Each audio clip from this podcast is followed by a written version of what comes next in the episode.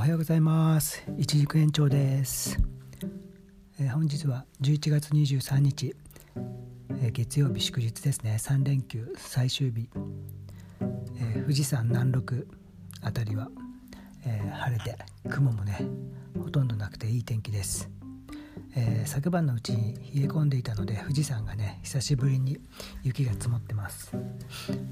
え、だけどねうっすらかかった雪も今日ね21度ぐらいまで気温が上がって少し暖かくなるので、まあ、すぐ溶けるんじゃないかって言われています、えー、空気がねすごく澄んでて、え富士山5合目の何、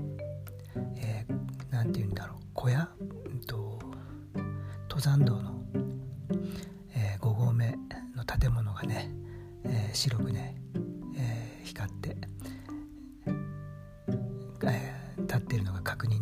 ます。ここからでも目視で確認できます、え朝霧方面もほとんど雲がなく、えー、毛無山約 2000m の山だけちょっと雲が頂上をなぞるようにあるぐらいですっきりと晴れていい天気になってます。昨日たまたまちょっと雑誌を読んでたら出てたのがあの神奈川県の海の町葉山ていうところ。僕も十何年住んでたんですけどカジ邸というフランク・ロイド・ライトに支持した遠藤新さんっていうのが人が建てた。カジカジ邸っていうお家があるんですけどそこがねもともと1年に1回とか半年に1回ぐらい、えー、公開一般公開みたいな感じで1,000円とか1,500円とかでそういうやり方とかでやってることはよくあったんですけど、えー、とうとうね改装をして、えー、民泊として、えー、再開する再開というかね営業するっていうことでなんか載ってたのでびっくりしました、えここは僕とかももうほんと家から近かったのでえ、山のね、えー、麓ら辺にこの鍛冶亭っていうのがあるんですけど僕もよくトレイルランっていうか散歩山に行くトレイルの入り口や近辺にあったのでよくね通ってました。でそこのね値段っていうのがねびっくりしましたね、えー、2泊からで6人まで泊まれるっていうことで42万からですね。すごいですね。例えば23人で泊まって2泊で泊まって42万だとするとすごいですね。3人で泊まったとして1泊が7万か。まあありえますね。まあねでも今ねお金持ちはたくさんいると思うので多分週末なんかはねガンガン埋まるんじゃないでしょうかね。実際僕らも今一棟貸しの宿をやってますんでわかるけど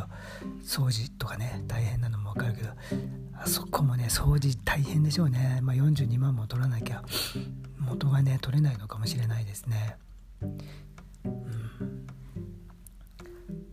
あとはまあなんかニュースでやってたのがすごい。あの3連休で人のね移動がやっぱりすごかったみたいで羽田空港もねもうすごい混雑だったりとかあと京都の嵐山もなんだ去年3月の3倍の人が来てたって書いてあったかな。ちょっとニュースでざっと見てたんですけどすごいね人の移動があったみたいですね、うん、みんなねでもこれから乾燥していくんでウイルスもね、えー、受けやすいんで気をつけていかないといけないなと思ってます。あとはねあのコロナ禍であの収入のねやっぱり減った人もたくさんいるかと思うんですけど低年収の人ほどやっぱりダメージを受けたっていうねニュースがありました、えー、年収が600万以上の人はそんなに変化を感じていないっていうことでねやっぱり貧富の差っていうのがねど